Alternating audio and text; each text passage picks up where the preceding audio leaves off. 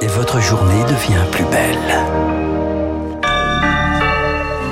Voilà le journal avec Augustin et après la bourse. Après la mort du petit Lucas, 13 ans au début de l'année, quatre collégiens ont été reconnus à l'instant coupables de harcèlement par euh, le tribunal d'Épinal, mais pas euh, du suicide. Ils encourent euh, un an et demi de prison contre cinq ans. Si le suicide avait été retenu, la peine sera déterminée dans un second temps. Lucas s'était dit victime d'insultes homophobes. Et dans une autre affaire de harcèlement, le ministre de l'Éducation nationale, Papendiaï, doit recevoir aujourd'hui la famille de Lindsay, une adolescente de 13 ans elle aussi, qui a mis fin à ses jours début mai.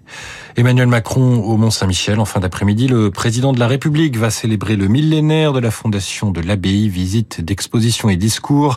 De quoi prendre de la hauteur avant une nouvelle journée de contestation contre la réforme des retraites demain. Sa première ministre, Elisabeth Borne, va, elle, officiellement présenter son plan pour le logement, une série de mesures techniques dont on connaît la teneur, parmi elles la prolongation du prêt à taux zéro qui devait s'arrêter à la fin de l'année. Euh, elle sera, il sera prolongé jusqu'en 2027 en version resserrée pour certaines zones tendues.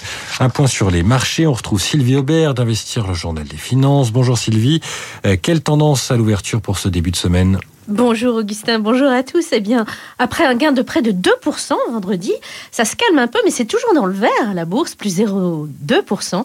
7284 points. À Wall Street aussi, c'était l'euphorie vendredi. Après les données sur l'emploi aux États-Unis au mois de mai, le scénario d'une pause dans la remontée des taux d'intérêt se dessine. En effet, même si les créations de postes ont été abondantes, le taux de chômage est remonté et la hausse des salaires a ralenti. Cela signifie que le marché de l'emploi commence à baisser un petit peu. Et après 10 hausses de taux, eh la Fed pourrait passer son tour le 14 juin prochain. Les investisseurs ont également apprécié bien sûr que le problème de la dette américaine soit réglé. Ensuite, des statistiques privées sur la situation dans le secteur des services en Chine montrent un rebond, un rebond de cette activité et des rumeurs circulent sur un plan d'aide du gouvernement chinois au secteur immobilier en difficulté. Et pour toutes ces raisons, eh bien les investisseurs ont retrouvé de l'appétit pour les actions. Enfin, dernière information importante, l'OPEP s'est réuni dimanche. L'Arabie saoudite a encore décidé d'une importante coupe dans sa production afin de soutenir les cours. Et d'ailleurs, effectivement, ce matin, le prix du baril remonte autour de 77 dollars.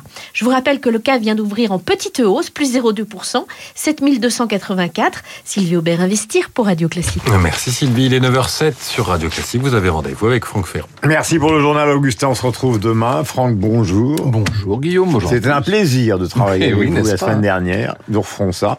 Euh, quel est le sujet d'aujourd'hui? Ah, je vous emmène euh, en Indochine aux côtés d'une journaliste dont le moins qu'on puisse dire est que le regard était acéré et l'esprit critique. Il s'agit d'André Violis, une de vos grandes devancières d'une certaine manière.